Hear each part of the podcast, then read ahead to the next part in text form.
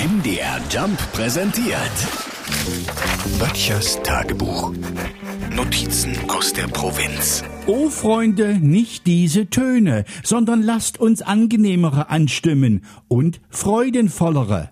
Genau, der Friedrich wusste schon, was er wollte. Friedrich? Friedrich Schiller, natürlich, als der den Text für die Ode an die Freude zusammenkritzelte. In Leipzig, Gohlis, im Jahre 1785. Das ist nun schon ein paar Minuten her, aber immer noch ein Hit. Schon wegen dem Beethoven, ne? Und wegen der Freunde, weil wer keine Freunde hat, der ist wirklich viel alleine. Und damit meine ich nicht die Freunde auf Facebook oder die Dauerliker auf TikTok.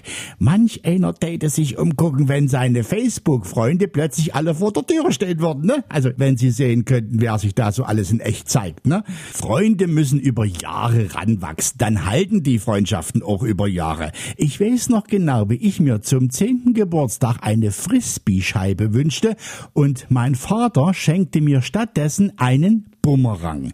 Für Frisbee brauchst du Freunde, sprach das erwachsene Elternteil und kam sich ziemlich klug vor. Was machte ich? Ich ging zu meinem Freund aus der 3a und spielte mit dem und dem seinem Frisbee. Freund und Frisbee gibt's übrigens heute noch, sind Nachbarn von mir.